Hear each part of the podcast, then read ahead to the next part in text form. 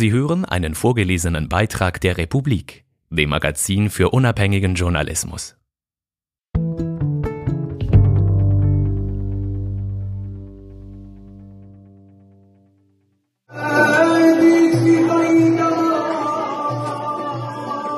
Am Strand von Kantawi in Tunesien wurde vor vier Jahren der schlimmste Terroranschlag in der Geschichte des Landes verübt. Heute liegen Bikinis neben Burkinis. Das Business läuft wieder. Zu welchem Preis? Tod am Meer. Von Amir Ali. Gelesen von Patrick Wenetz.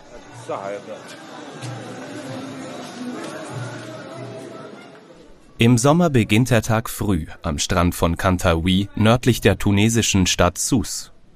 Um halb sieben zeigt das Thermometer schon fast 35 Grad. Für den Mittag sind 43 angesagt.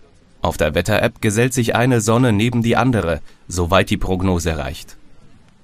Schon vor dem Frühstück herrscht am Strand reger Betrieb.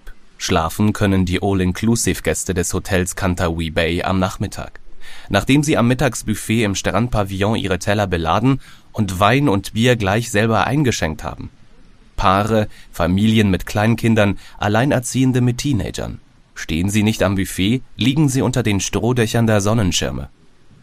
Gesprochen wird etwas Deutsch, wenig Französisch, sehr wenig Arabisch und sehr viel Russisch. So viel Russisch, dass sich das Personal ganz passabel unterhalten kann – zumindest mit dem Vokabular rund ums Essen, Trinken und Liegen.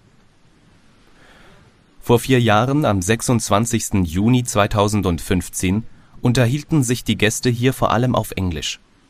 Die Anlage sah etwas anders aus und das Hotel hieß nicht Kantawi Bay, sondern Imperial Marhaba. Damals, an einem Freitag im Fastenmonat Ramadan, brach das Böse über den Strand herein auf einer kleinen Zufahrtsstraße hinter dem Nachbarhotel setzte ein weißer Hochkombi gegen Mittag einen schwarz gekleideten jungen Mann ab, der sich mit Rucksack und Sonnenschirm in Richtung Strand aufmachte. Als er dort ankam, regelten sich die Hotelgäste auf den Sonnenliegen und schlurften in Gedanken vielleicht bereits zum Mittagsbuffet. Der Mann zog eine AK-47, eine Kalaschnikow aus dem mitgeführten Sonnenschirm und legte den Finger an den Abzug Kurz nachdem der Attentäter an jenem Mittag das Feuer eröffnet hatte, war die Polizei alarmiert, doch sie reagierte zögerlich. Über eine halbe Stunde dauerte es, bis der Attentäter schließlich in einer Seitenstraße tot zusammenbrach. Rund 20 Schüsse soll er abbekommen haben. Die Obduktion ergab, dass er vollgepumpt war mit Kokain und Schmerzmitteln. Über eine halbe Stunde lang hatte er sich frei bewegen können. Am Strand, in der Poolanlage des Imperial Marhaba und im Inneren des Hotels. 38 Menschen hatte er getötet, 39 verletzt. Nach dem Anschlag meldete sich der Islamische Staat mit einer Bekennernachricht. 30 der Toten waren Briten, drei weitere Iren. Poolparty, ruft ein junger Lockenkopf in gelber Badehose, während er durch die Reihen der Liegestühle geht. Come on, let's have some fun. Wenig später dröhnt übersteuerte Musik aus den Boxen. Sexy and I know it. Pump it up, eine Hardcore-Version von Despacito. Etwa 60 Partyplanscher hüpfen mehr oder weniger angeheitert im brusthohen Wasser, grölen mit, berieselt von der Schaumkanone. Andere sitzen um den Pool, schauen zu und filmen mit ihren Handys. Für die Stimmung sorgen die Animatoren in den gelben Badehosen, denn ein paar Angetrunkene und etwas Schaum im Pool allein machen noch keine Party. 20 Meter vom Beckenrand entfernt hängt über einem blauen Ping-Pong-Tisch die letzte Erinnerung an den Anschlag. Ein weißes Plexiglasquadrat mit schlichter schwarzer Schrift. In Memoriam. This plaque is dedicated to all the guests who have lost their lives in the terrorist attack at the Imperial Marhaba Hotel on June 26, 2015. Daneben dankt der damalige britische Außenminister auf einer schwarzen Tafel, an der ein vertrocknetes Blumensträußchen hängt to the men and women of the city Sousse, in recognition of their great bravery and dedication in helping the victims of the terrorist attack on 26 June 2015. Sein Dank an die Leute von Sousse für ihren Mut und ihre Hingabe. Die Animatoren machen Kopfsprünge ins schäumende Bassin. Der DJ lässt I Will Survive laufen. Ende der 70er Jahre hatte Staatsgründer Habib Bourguiba höchstpersönlich den Anstoß dazu gegeben, die Region nördlich von Sousse für das Luxussegment zu erschließen. Tunesien stieg damals zur internationalen Tourismusdestination auf. Kantaoui wurde zu einem der wichtigsten und lukrativsten Standorte im tunesischen Tourismussektor und zur Lebensgrundlage für tausende Angestellte in einem Land, in dem es nicht selbstverständlich ist, einen einigermaßen anständig bezahlten Job zu haben bis zu jenem Junitag vor vier Jahren. Am Pool ist es der Bademeister, der die Matratzen für die Liegestühle verteilt. Ihm zur Hand gehen zwei Männer, auf deren Rücken Security geschrieben steht. Walkie-Talkies baumeln von ihren Hosenbünden. Abends, wenn der Mond über der großen Poolanlage steht, die das Hotelgebäude vom Strand trennt und sich die Gäste der Abendunterhaltung widmen, werden die beiden unten beim Strand Wache halten. Einer wird am Südende der Anlage stehen dort wo der Strand weitergeht an andere Hotels vorbei, dort wo sich die Leute tagsüber auf einem Golfplatz oder mit Jetskis, Bananaboats und Parasailing vergnügen und am Abend mit Schlangenbeschwörern und Bauchtanz. Noch ein Stück weiter stehen Genossenschaftssiedlungen aus kleinen Apartmenthäusern, deren tunesische Besitzer verbringen hier die Ferien oder sie vermieten ihre Wohnungen an algerische oder libysche Gäste, um sich etwas dazu zu verdienen. Der andere Wachmann wird am Nordende Ausschau halten dort wo das Hotel Bellevue Park ans Cantaoui Bay angrenzt, das letzte in der Reihe. Dahinter liegt der Strand der lokalen Urlauber. Hier am Nordende der Bucht stößt man auf zeltähnliche Verschläge, gebastelt aus Tüchern und Sonnenschirmen. Ansonsten feinster Sand und klarstes Wasser, Schwärme kleiner Fische, die an den Zehen knabbern. Alles in allem ein Strand wie viele andere, mit der einen oder anderen Eigenheit, die für etwas Charakter sorgt. Ab und zu riecht es nach dem Mist der Pferde, auf denen häufig Touristinnen im Teenageralter sitzen. Auch ein Kamel steht sich tagsüber die Beine in den Bauch, während sein Besitzer unter einem Sonnenschirm auf Kundschaft wartet. Fliegende Händler tragen ihre Waren strandauf und strandab. Frische Früchte, geschmuggelte Zigaretten, bunte Tücher, gefälschte Sonnenbrillen, Hüte, Flugdrachen. Ein Händler bietet den Pauschaltouristinnen kleine Palmensetzlinge an und über allem dröhnen leise und stetig die Motoren der Jetskis und der Boote, die ihre Kundschaften an Fallschirmen durch die Luft oder auf Gummidingern über das Wasser ziehen. Man könnte an diesem Nachmittag am Pool des Cantaoui Bay leicht im Kulturpessimismus verfallen. Die Gäste, die hier für eine Woche oder zwei einchecken, die sich das rosa All-Inclusive-Band ums Handgelenk binden lassen und dann zur Bar gehen, sind nicht auf der Suche nach einer ganzheitlichen Reiseerfahrung. Sie setzen sich nicht der Welt aus, im Gegenteil. Sie betreten eine Kapsel. Für alles ist hier gesorgt. Man braucht den Ort nicht zu verlassen, muss sich nicht bewegen. Zeit und Raum fallen auseinander. Es bleibt das baumelnde Selbst, das Ich, um das es hier alleine geht. Draußen in der Realität namens Tunesien, wo Zeit und Raum wieder zusammenwirken, geht es derweil für viele ums Überleben. Darum, sich eine Zukunft zu schaffen in einem Land, in dem es kaum Perspektiven gibt. Alle wollen hier weg, sagt ein junger Kellner bei einem kurzen Schwatz, als sich die Hitze über das Mittagsbuffet im Strandpavillon legt und mit ihr etwas Ruhe. Er meint nicht das Cantaoui Bay, sondern Tunesien. Das Leben hier ist eine Zumutung. Er lacht dabei, meint es aber ernst. Arbeitslosigkeit offiziell über 15 Prozent, unter den Jungen fast 35 Prozent. Die Inflation liegt bei rekordhohen 8 Prozent, die Währung verfällt und die Lebenskosten steigen zusätzlich, weil der Staat auf Geheiß seiner internationalen Gläubiger Subventionsprogramme zusammenstreicht. Später Nachmittag am Strand des Cantaoui Bay. Ein warmer Wind bläst vom Meer her über die Liegestühle unter den Bastschirmen. Draußen auf dem Wasser dröhnen die Motoren, auch die Pferde haben Kundschaft, und der Wachmann vom Nordende hat sich auf den Sandwall verzogen, auf dem ein Maschendrahtzaun die Hotelanlage gegen den Strand abgrenzt. 54 Minuten heißt das Buch, in dem sich die braungebrannte junge Frau im olivgrünen Bikini auf einem Liegestuhl vertieft. Untertitel Jeder hat Angst vor dem Jungen mit der Waffe. Ein Roman über einen fiktiven Amoklauf an einer Schule, Bestseller in den USA. Seine Leserin ist am Morgen aus Köln angekommen.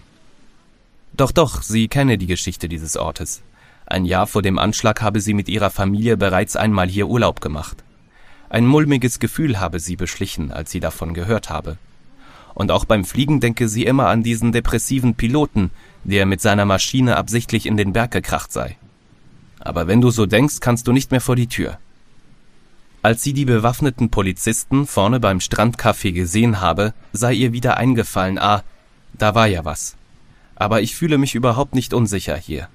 Außerdem, der Weihnachtsmarkt in Berlin, den ihre Schwester um ein Haar genau dann besucht hätte, als der Lastwagen reinfuhr. All die Pushmeldungen, Anschläge immer und überall. Man stumpft etwas ab, es ist schräg, aber ich verspüre da mittlerweile keine tiefe Trauer mehr. Eher so, oh, schon wieder. Hat sich der Terrorismus in diesen wenigen Jahren in unsere Normalität eingenistet? Haben wir für ihn ein Plätzchen gefunden, wo er zwar bleibt, was er ist, bedrohlich, tödlich, böse, uns damit aber nicht weiter in unserer Lebensführung einschränkt? Charlie Hebdo, Bataclan, Brüssel, Nizza, Berlin? Wird der Ausnahmezustand zum Alltag, wenn er sich oft genug wiederholt? Lassen wir uns unsere schöne alte Welt nicht madig machen von ein paar verblendeten, verwirrten, verzweifelten, mit halbautomatischen Waffen? Ein Buch über einen Terroranschlag hätte ich jetzt nicht mitgenommen, sagt die junge Kölnerin, als die Sonne hinter der Hotelanlage versinkt. Aber ein Amoklauf ist ja schon was anderes. Was wollte er denn eigentlich, der Schütze, der hier vor vier Jahren mit einer Kalaschnikow halb Tunesien in den Ruin stürzte? Im Tweet, in dem der Islamische Staat den Anschlag für sich beanspruchte, war von einem Hort der Prostitution, des Lasters und des Unglaubens die Rede.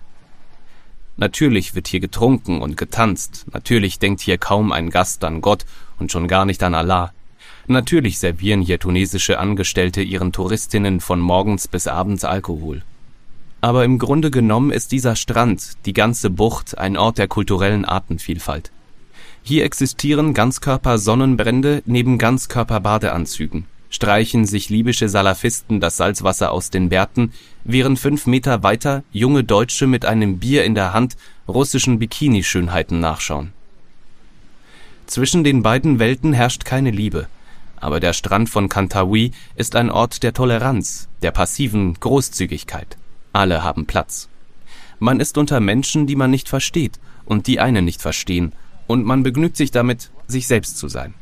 Für radikale Fundamentalisten mit ihrem Anspruch auf die eine, die absolute Wahrheit muss dieser Ort der größtmögliche Affront sein.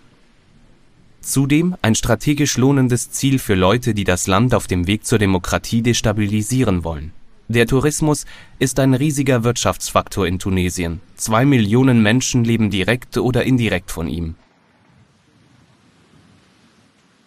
Nach dem Anschlag in Kantaoui, der auf einen drei Monate zuvor ausgeführten Angriff auf das Nationalmuseum in der Hauptstadt Tunis mit über 20 Toten folgte, brach die Zahl der Touristen ein. La Catastrophe nennen alle, mit denen man darüber spricht, diese Zeit.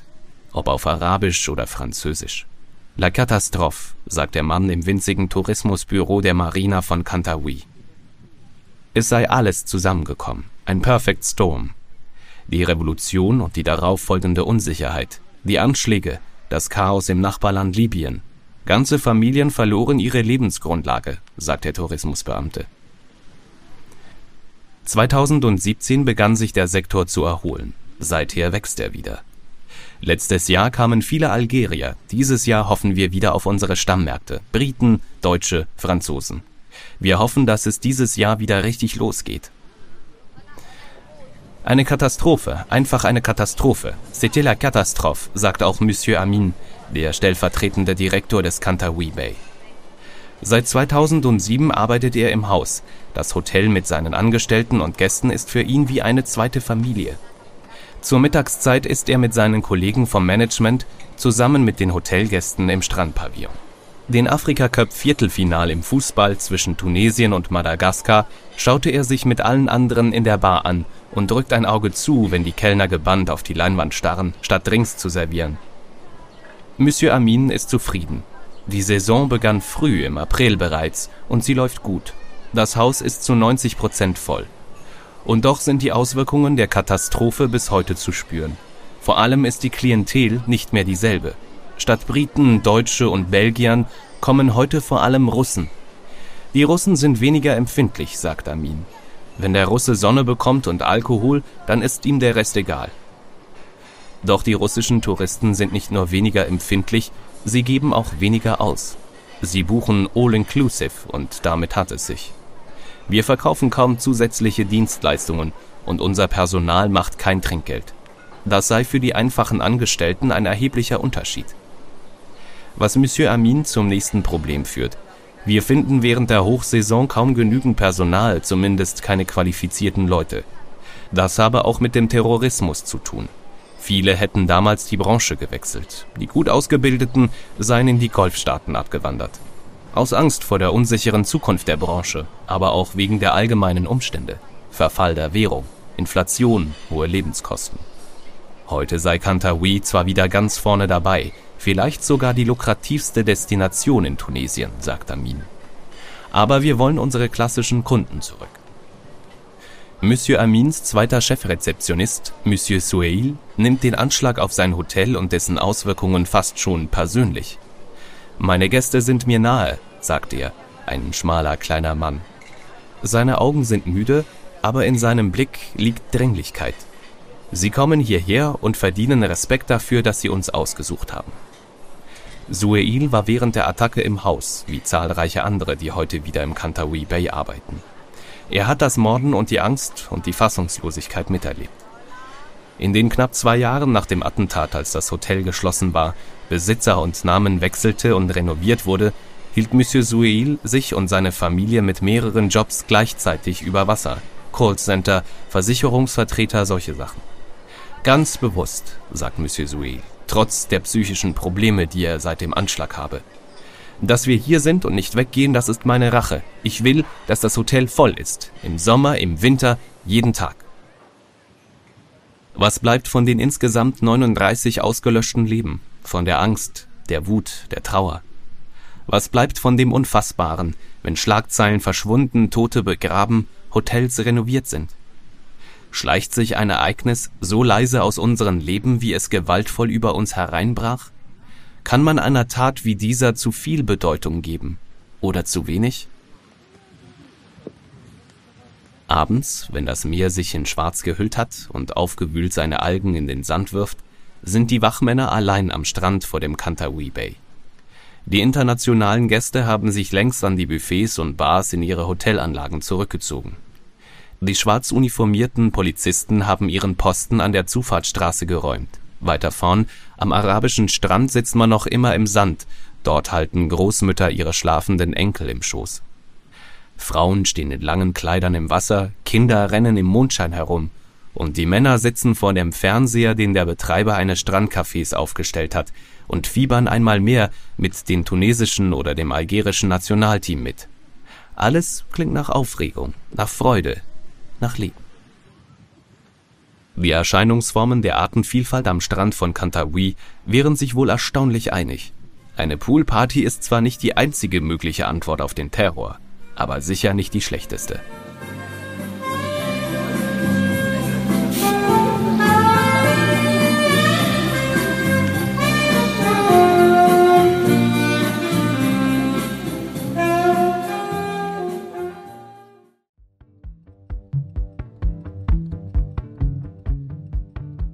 Hallo, Sie haben eben einen vorgelesenen Beitrag der Republik gehört. Unser Magazin ist komplett werbefrei und wir werden von unseren Leserinnen und Lesern finanziert. Noch viel mehr Hintergründe, Analysen und Reportagen finden Sie jeden Tag zum Lesen und zum Hören in der Republik App oder unter republik.ch.